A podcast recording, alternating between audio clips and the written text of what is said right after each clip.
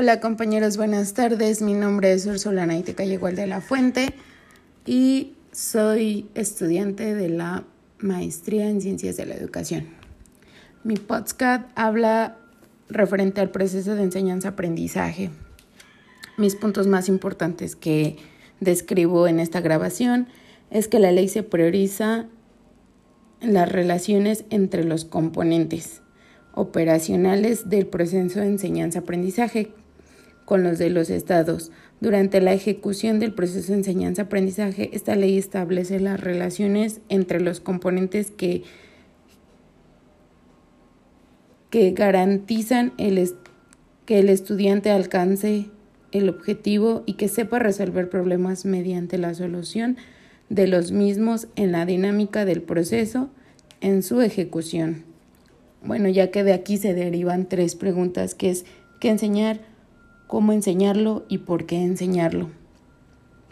Obviamente esto nos lleva a un objetivo. El objetivo también va a tener como resultado un contenido que nos va a llevar a la forma del medio.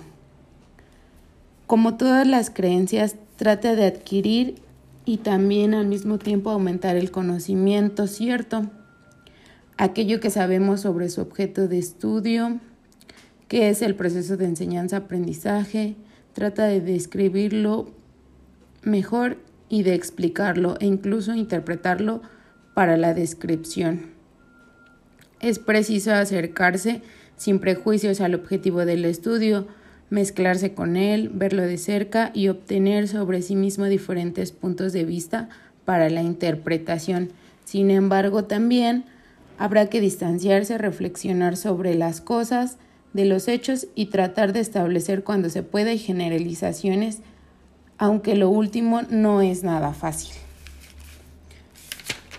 Bueno, como les mencionaba, eso es lo que aborda, pero al mismo tiempo también nos dice que en esta fase intervienen lo que son los sujetos, las estrategias didácticas, el contexto, las problemáticas, las características de los alumnos, eh, las transposiciones didácticas que nos va a dar lo que son los descubrimientos y secuencias didácticas, ya que esto es una nueva mirada hacia la pedagogía.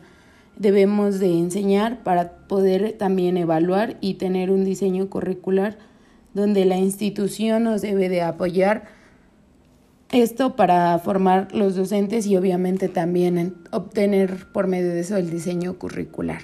Bueno, eso es todo de mi parte y muchas gracias.